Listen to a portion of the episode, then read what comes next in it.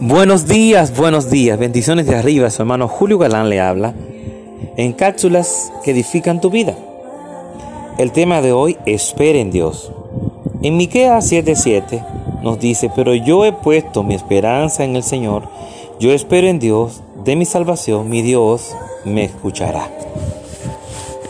Mi Dios me escuchará.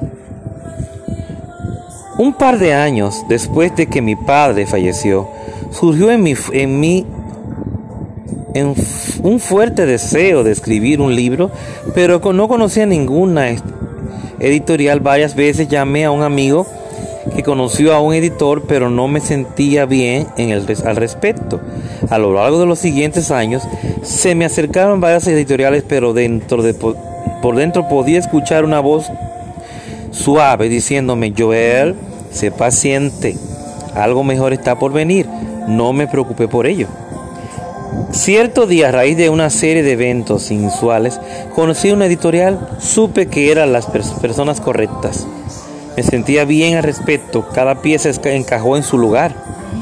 Y ese libro, Su mejor vida, ahora se convirtió en un éxito inmenso y se publicó en, en diversos idiomas. Eso es lo que sucede cuando espera el tiempo de Dios. Él le dará lo que le prometió. Solamente hay que esperar en Él. Simplemente esperar en Él. No es fácil, es un poco difícil, pero es lo que más conviene. Así que Dios te bendiga, Dios te guarde. Espera en Dios, ¿eh?